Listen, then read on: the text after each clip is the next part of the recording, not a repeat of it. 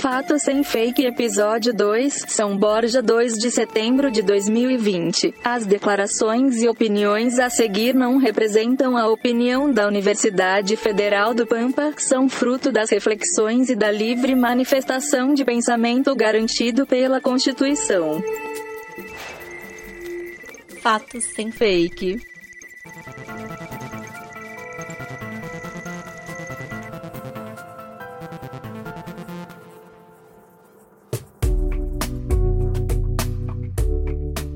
Olá, eu sou Marco Bonito, professor dos cursos de Comunicação Social da Unipampa e pesquisador dos grupos de pesquisa Texto e Processo Com. Olá, querido ouvinte, eu sou o Gabriel Pujol, graduando de jornalismo pela Universidade Federal do Pampa. Começa agora mais um podcast Fato Sem Fake. Este é um podcast que faz parte de um projeto do grupo de pesquisa Texto da Universidade Federal do Pampa. Neste projeto, pesquisamos a infodemia das fake news e tudo que envolve o assunto no contexto atual e histórico. Em nosso segundo episódio, trabalharemos a seguinte questão: jornalismo de dados pode ajudar na luta contra as fake news? Para nos ajudar a responder esta e outras questões, convidamos a professora e pesquisadora Alciane Bassim. Alciane é professora da Universidade Federal do Pampa, minha colega aqui na Unipampa, leciona no mestrado em Comunicação e Indústria Criativa e no curso de jornalismo. Formada doutora pela Universidade Federal do Rio Grande do Sul e Universidade da Beira Interior em Portugal. Além disso, é diretora editorial da Sociedade Brasileira dos Pesquisadores em Jornalismo. Com experiência profissional de 18 anos nas mídias da Emater RS, sua pesquisa aborda principalmente o jornalismo digital e hipertextualidade. Seja bem-vindo, Alciane. Obrigado por dispor do seu tempo, né, de, dos seus conhecimentos com os nossos e as nossas nossas ouvintes. Obrigada pelo convite, Marco. Obrigada, Gabriel. Vai ser muito bom bater um papo hoje com vocês sobre jornalismo de dados e fake news. É isso aí. Então vamos para o primeiro bloco.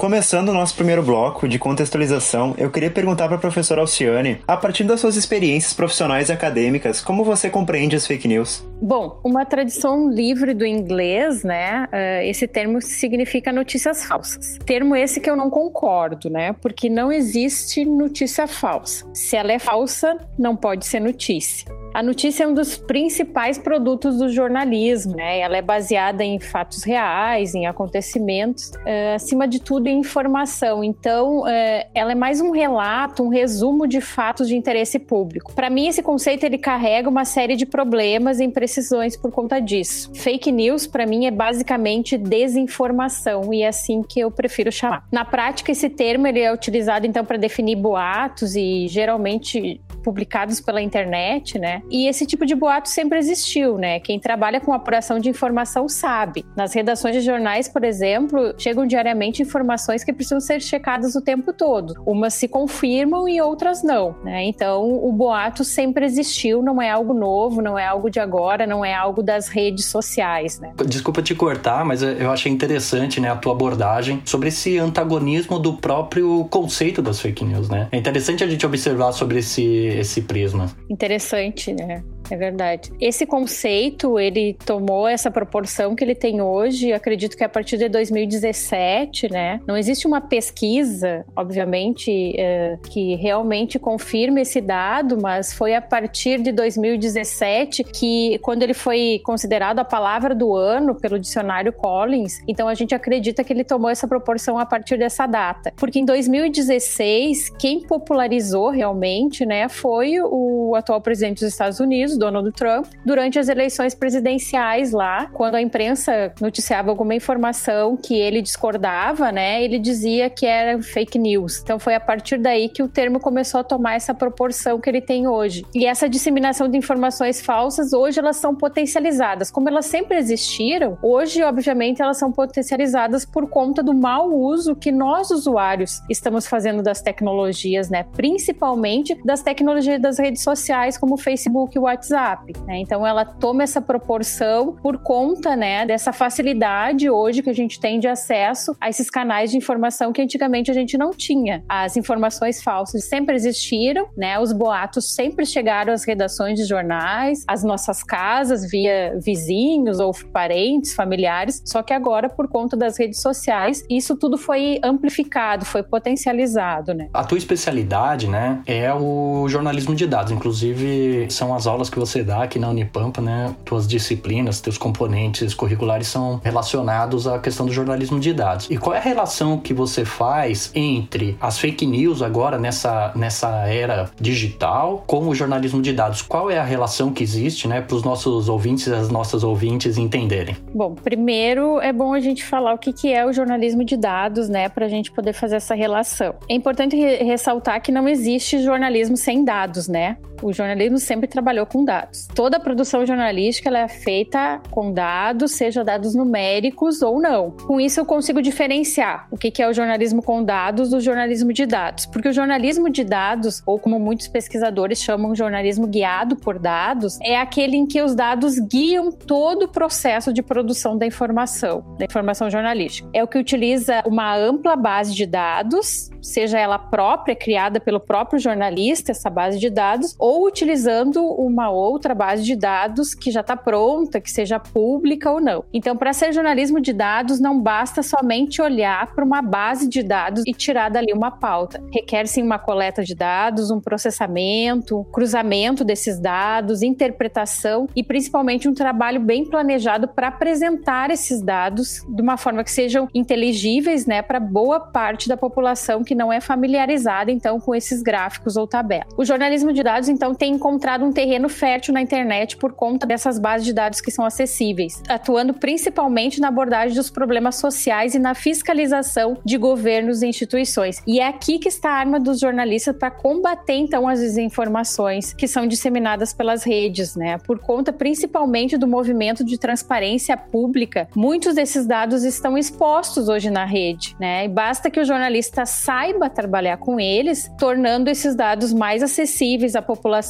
para que informe melhor a população e assim combata essa quantidade de desinformação que hoje rola na internet. Né? Bom, uh, até pegando esse gancho, o contexto em si sociopolítico influencia a saber cultura e cria um ambiente próprio para essa proliferação de fake news? Sim, cria. Mas eu até diria que a cibercultura ela acaba devolvendo essa influência também para o contexto sociopolítico, né? Não é só o contexto sociopolítico que influencia a cibercultura, mas também a cibercultura devolve essa influência para o contexto sociopolítico, principalmente porque a nossa cultura hoje ela está impregnada de tecnologias conectadas, né? E os usos que fazemos dessas tecnologias uh, estamos ampliando, como eu já falei antes, em escala nunca antes vistas essa polarização que tomou tomou conta das nossas relações sociais, da nossa política, do nosso dia a dia, né? Vocês sabiam que os dados da Associação Brasileira de Imprensa, segundo os dados deles, o Brasil já está entre os países mais perigosos para o exercício do jornalismo. Ah, também é um dos que mais mata jornalistas, né? Exatamente. E entre esses profissionais que são atacados, que são alvos, né, estão aqueles que checam as informações. Quanto mais a informação é checada, quanto mais a informação é trabalhada e é verificada e é dados dados concretos, né, para a população, mais ele é perseguido, né? Outros jornalistas uh, sofrem ataques por simplesmente alguém que discorda da, do seu conteúdo, né? Não acredita naquilo que ele está falando, ou o jornalista revelou algo que ele não queria que fosse revelado, e daí ataca, persegue nas redes, invade perfis, né, de jornalistas. Vários jornalistas têm seus perfis vazados, invadidos, seus dados pessoais roubados, são jogados na rede, né? Simplesmente porque publicaram uma informação que alguém não queria que se tornasse pública, né? Então essas pessoas muitas vezes são as próprias autoridades públicas, né? E que acabam deslegitimando assim o trabalho do jornalista. A influência dessa desinformação, então, na sociedade, ela é potencializada pelo esse uso que a gente faz das redes, né? Porque a tecnologia em si, ela não é benéfica nem maléfica para a sociedade, é a forma como a sociedade se apropria e usa essa tecnologia que pode, então, ser usada para um fim não tão bom assim para a sociedade, né? Que pode comprometer, inclusive, a democracia dessas sociedades, né? Bom, a influência decorrência então dessa desinformação que é potencializada por esses usos que a gente faz, esse mau uso que a gente faz da, das tecnologias, né? Ela está levando então à desqualificação dos próprios veículos tradicionais de imprensa, né? E isso desqualifica o jornalismo de, de uma maneira geral e inclusive aumenta a violência contra esses profissionais de imprensa por conta disso. Eu creio que isso é a principal causa da proliferação dessa desinformação, porque se o jornalismo profissional qualificado é desacreditado, então não há outra força que possa combater essa desinformação, né? Se nós nos informamos via jornalismo e esse jornalismo é desqualificado, então como que esse jornalismo vai conseguir combater essa desinformação? Hoje grande parte do público que consome notícia ele tem dificuldade de entender o que, que é uma prática jornalística, né? Então a crise da credibilidade do jornalismo é parte desse problema todo da desinformação, pois se o cidadão acha que para uma coisa gozar da credibilidade do jornalismo basta essa coisa parecer jornalismo do ponto de vista de diagramação, de retórica, então ele não distingue mais o que é realmente jornalismo. É, e as fake news usaram muito esse, esse método, né? Exatamente. E é aí que é uma perda da confiança dos meios tradicionais de comunicação nos últimos anos. E, inclusive, esses dias eu estava ouvindo o professor Wilson Gomes, da Universidade Federal da Bahia, e ele estava apontando que isso tem sido um processo crescente, segundo ele, desde 2014, esse descrédito, essa queda da credibilidade no jornalismo. Segundo ele, há uma. Uh, as pessoas olham e acham que o jornalismo também é aquilo ali que elas estão vendo, né? Também são essas informações informações falsas, que o jornalismo é parcial, que o jornalismo é distorcido, é ativista e que está sempre em campanha a favor ou contra alguém, né? Então é, acabam equiparando o jornalismo a essas informações falsas. Inclusive há um movimento no próprio YouTube de vários canais emulando, pelo menos esteticamente, programas jornalísticos ou investigativos ou de bancada, uhum. mas se, se a gente vai analisar o conteúdo realmente é algo que não há tanto apuração jornalística, não há a questão de ouvir os dois lados, mas a estética tá ali emulada perfeitamente como seria uma bancada jornalística. Sim. E acaba confundindo muito o consumidor, né? o consumidor da notícia. Mais que isso, né, Gabriel? Não é ouvir os dois lados, é ouvir os múltiplos lados, porque a gente sabe que não são apenas dois lados, né, das histórias, né? Claro, claro. Muito bem. Como vocês ouvintes podem perceber, o assunto é o assunto é muito vasto e tem muita coisa ainda pra gente falar nos próximos blocos, mas a gente terminou o primeiro bloco. Então agora fica com o ouvido ligado durante o nosso breve intervalo, porque nós vamos dizer quais são as nossas arrobas nas redes sociais para você seguir e trocar uma ideia com a gente. Twitter, arroba Fato Sem Fake. Instagram, arroba Fato Sem Fake, underline Unipampa. Facebook, arroba Fato Sem Fake Unipampa. Medium, arroba Projeto Fato Sem Fake.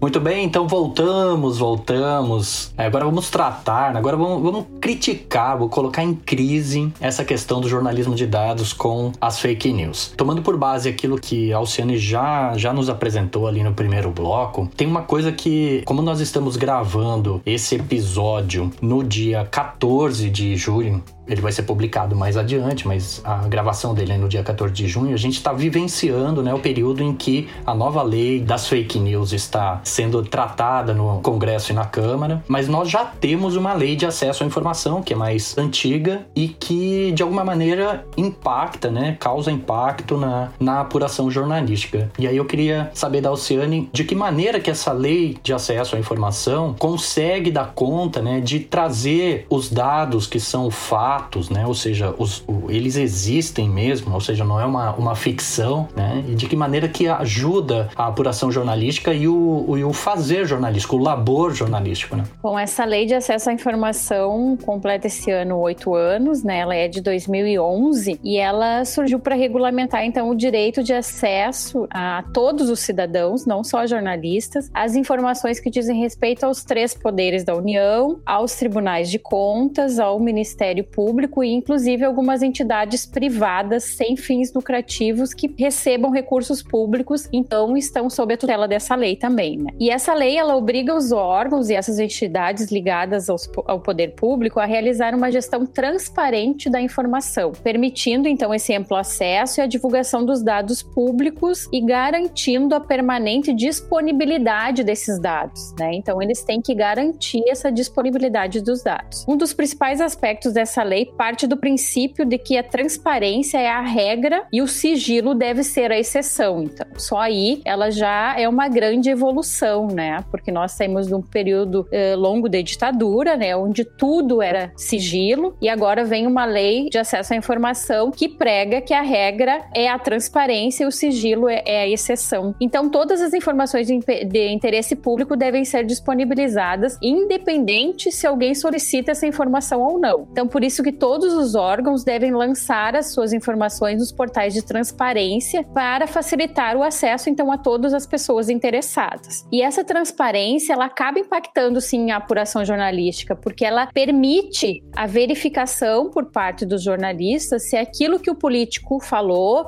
ou se o, o que o gestor está falando é realmente o certo, é realmente o correto, é realmente o que é concreto. E permite isso não só para os jornalistas, né, mas para qualquer cidadão que queira conferir alguma informação, acesse os portais de transparência e possa ter acesso a essas informações. Lógico que a lei ainda tem alguns entraves, né, porque ela prevê, por exemplo, um prazo de até 60 dias para os gestores responderem questionamentos dos jornalistas por falta de algum dado ou algum questionamento uh, sobre algum dado, né? Então, isso acaba emperrando algumas matérias de serem mais ágeis e, e que os jornalistas consigam, então, publicar com maior agilidade com base na, nessa lei. Mas a lei, ela representa, sim, um ganho substancial no caminho da transparência, né? E para nós jornalistas, então, nem se fala. Porque ela faz com que os políticos e os gestores públicos se responsabilizem cada vez mais com as suas funções, né? Com as funções administrativas que assumiram. Tanto por uma questão de visibilidade pública, né? Que os dados são públicos, quanto por medo de possíveis sanções legais que eles possam vir a acarretar, né? Eu fiquei com uma dúvida, queria saber o que, que tu acha. Porque as fake news, mesmo a gente tendo os portais de transparência, né, dos governos, prefeituras, que precisam publicar, né, as informações de maneira transparente e tal, a partir dessa lei de acesso à informação, nós temos também as fake news podendo se valer também de dizer que foi lá no portal da transparência, mas não foi, ou mascar os dados ou faz uma interpretação errada daqueles dados. Porque os dados, embora eles sejam factoides, né, é, a pessoa pode interpretar e fazer um, um discurso sobre uma ótica que faz com que o dado inverta, né, a história do copo meio cheio ou copo meio vazio. O que, que tu acha disso, né? É um paradoxo dessa transparência dos dados e da, e da informação, né? É, que isso é uma estratégia, né, que quem cria a desinformação, né, acaba utilizando justamente porque são estratégias que o próprio jornalismo utiliza. Então, para ela se valer dessas mesmas formas de fazer, ela acaba então aproveitando isso e colocando sobre o viés de um guarda-chuva que seria do jornalismo, né? Onde a gente procura mostrar a nossa fonte, né, da onde a gente tirou os dados. Acredito que não tem como a gente lutar contra isso, né? Uh, acho que é uma luta em glória, assim, do jornalismo tentar atingir a, a circulação que uma fake news atinge, né? Uhum. Mas tem que tentar, sim, combatê-la com o dado real, não tem outra forma. É a partir disso que nós vamos conseguir, eu acho, levar a população informação qualificada, informação que realmente vale a pena e, e é de interesse público, né? Além de, da distorção, há algo que eu acho que é mais condenável ainda, que é a questão de simplesmente negar os dados, sabe? Tipo, o que a gente vê em tempos de debate sobre fake news, eu até queria te perguntar, professora, como você avalia essa estratégia de comunicação de figuras políticas que simplesmente desacreditam dos fatos e dos dados concretos, né? Um exemplo aqui que a gente até trouxe na nossa pauta é uma frase do Osmar Terra, que é um nome importante no governo atual, que ele fala que o isolamento aumenta o contágio por Covid, por exemplo, que é um fato que está totalmente uh, errado, né? Um fato que já foi comprovado ser mentira e mesmo assim eles desdenham dos fatos. E esse é só um exemplo em um mar de exemplos que a gente tem de figuras tanto políticas quanto da própria mídia de entretenimento e tal, pessoas que são influenciadoras que negam totalmente os dados. Então, como vocês veem essa, essas estratégias? E é bom, a gente trouxe esse exemplo aqui, que é do Osmar Terra, que é de um determinado espectro político, mas é bom que a gente deixe claro que não se trata de um espectro político, né? A gente já falou disso no, no primeiro episódio do, do Fato Sem Fake, mas é, a fake news não é de direita ou de esquerda ou de centro, porque todos os espectros políticos se fazem e se valem da, da, das fake news em algum momento se valeram, né? Esse aqui é um exemplo do atual, né? Inclusive no próximo bloco vai ter um exemplo de uma fake news que foi muito compartilhada nos sites de esquerda também, para provar que realmente está em todos os lados. Mas é mais ou menos essa pergunta, como você vê essa, essa questão da negação dos dados se tornar um quase um mantra, mais ou menos, uma estratégia política? Que eu vou te dizer, deixa eu escolher as palavras para não dizer aqui um palavrão. eu tenho muitas dúvidas se essas pessoas realmente desacreditam das pesquisas, dos dados concretos. Eu creio que é desumanidade mesmo, sabe? E se isso for, for mesmo, né, essa estratégia desprezível socialmente, né? Ela serve apenas para alimentar grupos extremistas, isso que vocês estavam falando, tanto de esquerda quanto de direita. E tratar a população, então, como um fantoche que acredita em qualquer coisa, eu posso dizer qualquer coisa que essa população vai acreditar, é realmente desumano, né? Só porque eu tenho um cargo político, eu posso falar qualquer coisa e o que eu falar as pessoas vão acreditar, sabe? Eu acho que isso é bem desumano. E essa estratégia acaba intoxicando o debate político, né, com discursos de ódio para alimentar a criação desses nichos ideológicos, o linchamento virtual, né, de pesquisadores e de especialistas que realmente entendem sobre o problema. E os jornalistas que divulgam essas informações com base em pesquisas científicas também passam por constrangimentos, né? Então, por conta disso, eu acredito que isso é uma estratégia bem FDP.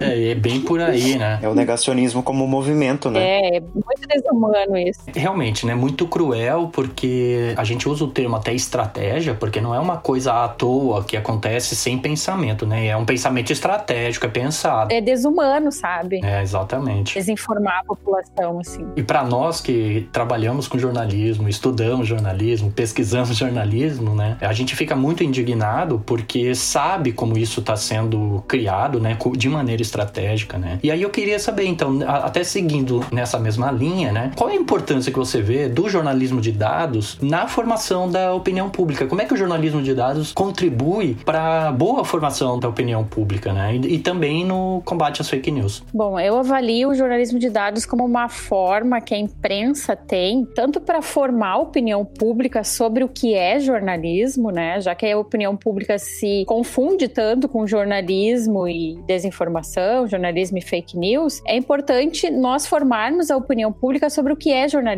porque o jornalismo de dados ele tira o foco da opinião e ao mesmo tempo ele prioriza o dado concreto, né? Ele tira aquele foco daquele jornalismo declaratório, né, que é baseado só no que os políticos falam, no que os gestores falam. Ele tira esse foco e põe o foco no dado concreto e acaba mostrando que realmente é importante, né, e é interessante para a população. Então a informação concreta é o que realmente pode dar mais qualidade à informação jornalística. E isso é uma das prioridades do jornalismo de dados. Por isso que é jornalismo guiado por dados, não é guiado por falas, não é guiado por discursos, né, é guiado por dados concretos. Outra questão é que um dos princípios do jornalismo de dados é trabalhar com código aberto. O que, que isso quer dizer? Quer dizer que não só utilizar os softwares ou planilhas abertas, mas deixar transparecer todo o seu processo de produção, deixar claro para o público de onde foram extraídos os dados, uhum. quais os cruzamentos que foram feitos e como isso revela informações importantes. Ser transparente também na sua prática jornalística. Ah, isso é muito interessante. Sim, é uma das premissas assim do jornalismo de dados, né? Porque isso de alguma forma consegue combater aquilo que eu te perguntei no início, se as fake news vão se valer dos bancos de dados para dizer, né, que foi até lá, pegou os dados, etc, mas criou uma fake news. Uhum. Se você tornar transparente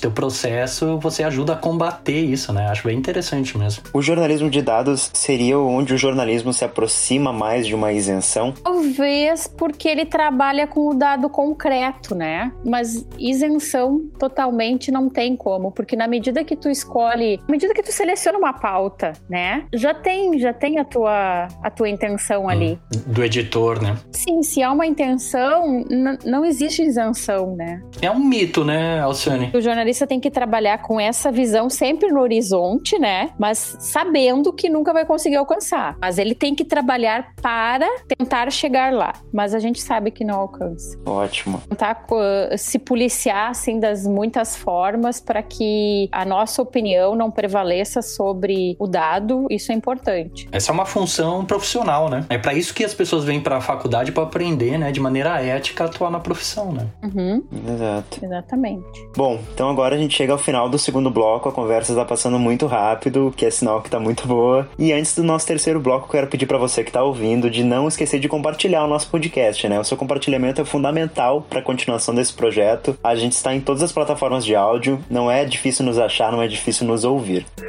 Twitter, arroba Fato Sem Fake. Instagram, arroba Fato Sem Fake, underline Unipampa. Facebook, arroba Fato Sem Fake Unipampa. Medium, arroba Projeto Fato Sem Fake.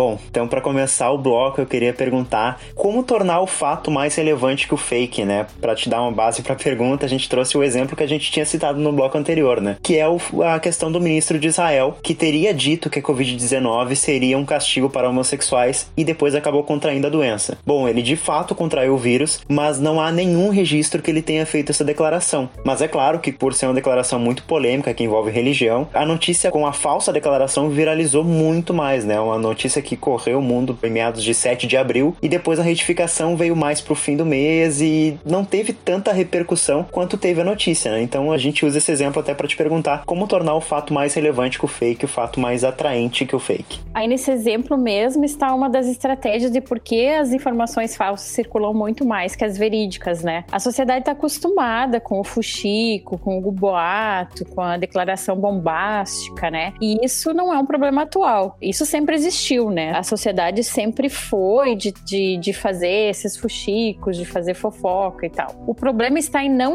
identificar que isso é fake. Esse que tá o problema. Então, o fato viralizar tanto quanto o fake, ele vai ter que ser bombástico também, senão não adianta, não vai circular da mesma maneira se o fato não for bombástico. E o fato não é bombástico, né? Geralmente não é. Essa disputa, então, é inglória, aquilo que eu tava falando antes, e não pode ser a meta do jornalismo. O jornalismo tem que se preocupar preocupar com a qualidade da informação que está divulgando, não na velocidade que essa informação vai circular, né, nessa viralização. Tem que estar preocupado com uma apuração bem feita, com um discurso bem checado, embasado em dados concretos. O resto não depende de nós jornalistas, até porque por trás de, de muitas informações falsas existem robôs atuando, né? Então não depende de nós fazer com que o fato viralize também, porque é, por trás dessas informações não são só pessoas que estão, né, então, existem é, máquinas atuando para que isso viralize, né? Então, existe uma intenção por trás de tudo isso. Eu não tenho pretensão de que um fato viralize tanto quanto um fake. A minha preocupação maior é que as pessoas saibam identificar esse fake e não confundir com notícia. Ah, interessante, viu, Alcine? Porque a ideia do nosso projeto, né, e os podcasts fazem parte disso, é justamente ajudar as pessoas a entenderem o que é fake news, uhum. identificarem as fake news e combaterem as fake news, como se fossem bombeiros apagando incêndio. Né? Uhum. Né? Então, o nosso projeto tem essa pretensão né, de formar não apenas alunos de jornalismo, mas também pessoas que não são estudantes de jornalismo, mas que percebem que isso é uma, uma coisa importante, como algo que a sociedade precisa para poder é, voltar a discutir política de uma maneira mais honesta, né? Uhum. Porque a gente não consegue é, mais debater com as pessoas porque as pessoas trazem argumentos argumentos que às vezes são argumentos que é, notoriamente são fake news, só que as pessoas não se desgarram disso, né? E aí o debate político fica bem complicado. E aí eu queria aproveitar para te perguntar, dentro desse, desse cenário, né? Cenário que tem sido chamado de, de guerra cultural simbólica, você acredita que vai ser possível vencer essa batalha contra as fake news ou é uma guerra perdida, mas que devemos continuar lutando? Eu sou uma otimista de carteirinha, né? Então eu acho que é possível possível, sim, vencer a guerra cultural. No momento que nós eh, tivermos, acho que uma alfabetização midiática desde a escola, nós vamos saber identificar, então, com um piscar de olhos, as informações que são falsas, né, e que acabam se travestindo aí de notícia. Mas, ao mesmo tempo, eu sei que isso não é para daqui a alguns anos mudar uma cultura, né, que está enraizada, leva gerações, isso a gente sabe, né, nós que somos das humanas, a gente sabe bem disso. Por isso que, se nós não começarmos agora alfabetizar crianças para lidar com as mídias, essa guerra continuará perdida até daqui uns 30, 40, 50 anos, né? Que vai ser a geração que vai é, daqui a pouco estar tá por aí. Então, eu acho que é necessário que a sociedade se dê, dê mais atenção agora para esse fenômeno que está influenciando a forma como todos nós acabamos consumindo a informação e contaminando a nossa própria democracia, né? Dessa maneira. Por exemplo, a França e no Reino Unido já possuem uma política pública de media literacy. Uhum. No Brasil, além de não haver essa política educacional nas escolas, que na França e no Reino Unido existe, não há também no currículo nenhuma disciplina que trabalhe especificamente com a mídia, com as novas tecnologias. Por mais que os professores às vezes desenvolvam alguns projetos, né, nessa área, mas eles não são projetos frequentes, né? O próprio PCN, os parâmetros curriculares nacionais, eles não garantem espaço próprio para o trabalho com a educação para a mídia. Então, ainda que haja uma breve referência ao tema, né, como em algumas escolas, não existem parâmetros assim que definam a importância desse trabalho desde os bancos escolares. Muitas vezes cabe aos próprios professores, né, quando os alunos chegam na aula assim falando de alguma informação que eles tiveram acesso no WhatsApp da família, no grupo lá, cabe aos professores coitados tomar conta de, dessas discussões que se estabelecem na sala de aula. E o próprio professor não foi preparado para aquilo, né? Então precisa pensar a partir de agora nessa alfabetização midiática desde os bancos escolares. Eu até tenho um projeto de extensão pensando nisso. Pena que teve essa pandemia, agora a gente não consegue fazer isso, né? Mas primeiramente minha intenção é preparar os estudantes de comunicação do campus aqui, alguns deles para serem é, mobilizadores nas escolas, de pensar, de pensar a mídia dentro das escolas, poder identificar fake news, poder fazer leitura crítica da mídia, sabe? Levar esses estudantes para dentro das escolas públicas aqui de São Borja para começar esse processo, porque esse é um processo que tem que começar logo, porque senão as futuras gerações vão estar tá repetindo o que a nossa geração está repetindo, né? Informação falsa e a dedéu pelas redes. Muito legal esse teu projeto. Legal mesmo. É muito interessante ouvindo a professora Alciane falar, eu lembrei diretamente da fala da Thaís Saibit, que foi nossa entrevistada do último episódio, uhum. que ela falou algo muito parecido, que é sobre educação midiática, né? Que tem que começar com o pessoal do ensino médio, o pessoal que tá na escola ainda, porque é quem tá mais familiarizado com as tecnologias e vai poder saber explicar melhor para a família em casa depois como não cair numa fake news, como não compartilhar algo do tipo, né? Ainda sobre isso, Gabriel, eu acho, acho que é super interessante também porque isso já funcionou em outros âmbitos, né? Então, no âmbito da saúde, né, foi muito importante o papel que as escolas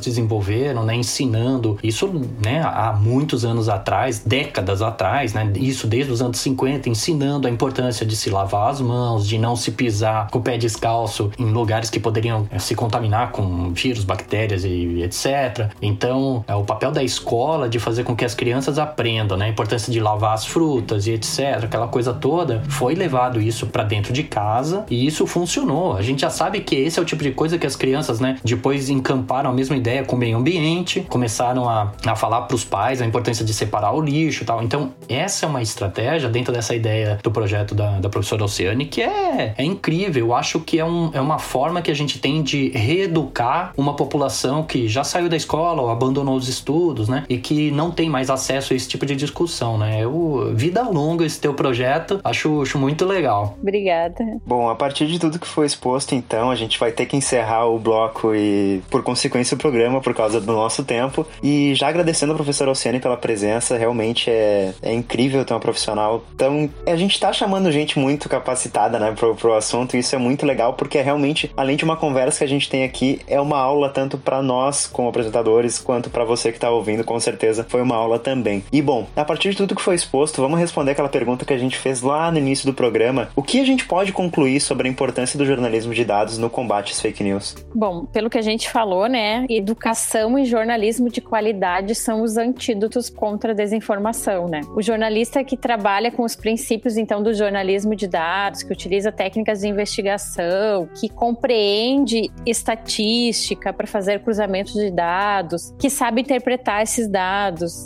eu não tenho dúvida que ele entregará para o público uma, uma informação mais qualificada, bem apurada e checada. E se dermos mais espaço para o jornalismo de dados nos rádios, nas TVs, nos jornais, na internet, e tivermos para isso jornalistas mais preparados, né, para trabalhar com esses dados, menos jornalismo declaratório nós vamos ter, né, e começaremos com isso um movimento de desfocar as notícias das falas vazias, que muitos políticos têm e bombásticas, né, para focar nos dados, nos fatos, nas verdades, né, que tem por trás dos dados. Então nós jornalistas temos que aceitar que nós temos uma grande parcela de culpa nessa história toda, porque nós deixamos de ser confiáveis, né? E por que que nós deixamos de ser confiáveis? Porque o nosso processo de produção não é o transparente. Então o jornalismo de dados nos ensina a fazer jornalismo de forma transparente. Nós ao longo da história não deixamos claro em todas as nossas matérias de onde que a gente tirou as informações, como que nós chegamos a tal dado. Por falta de apuração em algumas matérias, pela desvalorização do próprio dado, né, e supervalorização do discurso opinativo, a gente acabou fazendo muita porcaria por conta disso. Então, acho que o jornalista tem que assumir também a sua parcela de culpa nesse processo. E há um problema de, de formação em que parte do público não compreende as diferenças entre opinião e informação. Por que que não compreende? Porque as nossas matérias estão impregnadas de opinião, né? Então a culpa não é só da população por não saber diferenciar notícia de opinião. As pessoas apontam para uma análise econômica às vezes dizendo que é fake news, mas como se está baseada em dados, né, numéricos, em informação de bolsa de valores, às vezes e não e não acreditam, porque elas creem que o jornalismo é tendencioso, tem lado, está sempre fazendo campanha contra ou a favor do governo, né? Então nós podemos dizer sim que estamos colhendo agora o que o jornalismo acabou acabou plantando ao longo da história, eu acho. E o jornalismo de dados, então, ele tá aí para a gente aprender a trabalhar com os princípios dele e, quem sabe, ser uma ferramenta para que a gente consiga, então, combater esse jornalismo declaratório, esse jornalismo opinativo que acabou forjando a população que a gente tem hoje, o entendimento sobre notícia que a população tem hoje, né? Então, se nós basearmos em dados concretos e apresentarmos esses dados de maneira inteligível para a população, eu acredito que temos muito a ganhar com isso. Bom,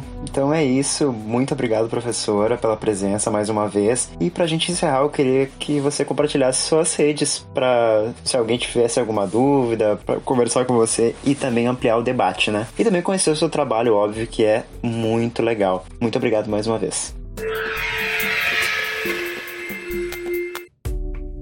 Eu que agradeço, obrigada, professor Marco, obrigada, Gabriel, pela conversa prazerosa que nós tivemos hoje. Tomara que bastante gente consiga nos ouvir, né, e pensar sobre tudo isso que a gente falou. O meu e-mail é alcianebacinha.unipampa.edu.br. O meu Instagram é alcianeb. Está à disposição para quem quiser conversar comigo. Muito bem, então é bem interessante isso, né, Alciane, porque sim, em algum algum momento, né, alguém quiser entrar em contato para ampliar esse debate, né, e tudo que foi dito aqui, é uma forma que a pessoa tenha entrando em contato contigo ou por e-mail, pelas tuas redes sociais e de alguma maneira esse podcast vai ficar disponível atemporalmente aí na, na no, nas diversas plataformas e, e pode funcionar como uma mensagem dentro da garrafa chegando numa ilha, encontrando alguém se interessando pelo assunto, né? Então é, a gente agradece que você esteja disposta e disponível para isso e também ter o tempo para participar do nosso programa. E como o Gabriel disse, realmente um, uma oportunidade de, de ter uma aula sobre o assunto do jornalismo de dados. E vou fazer uma sugestão que quando você for levar então o teu projeto para as escolas, que você recomende então o nosso podcast para que os alunos também comecem a, a, se preocupar com a questão da, das fake news. A gente pode ser um, um suporte legal dentro do um, um projeto transdisciplinar aí, trans multiprojeto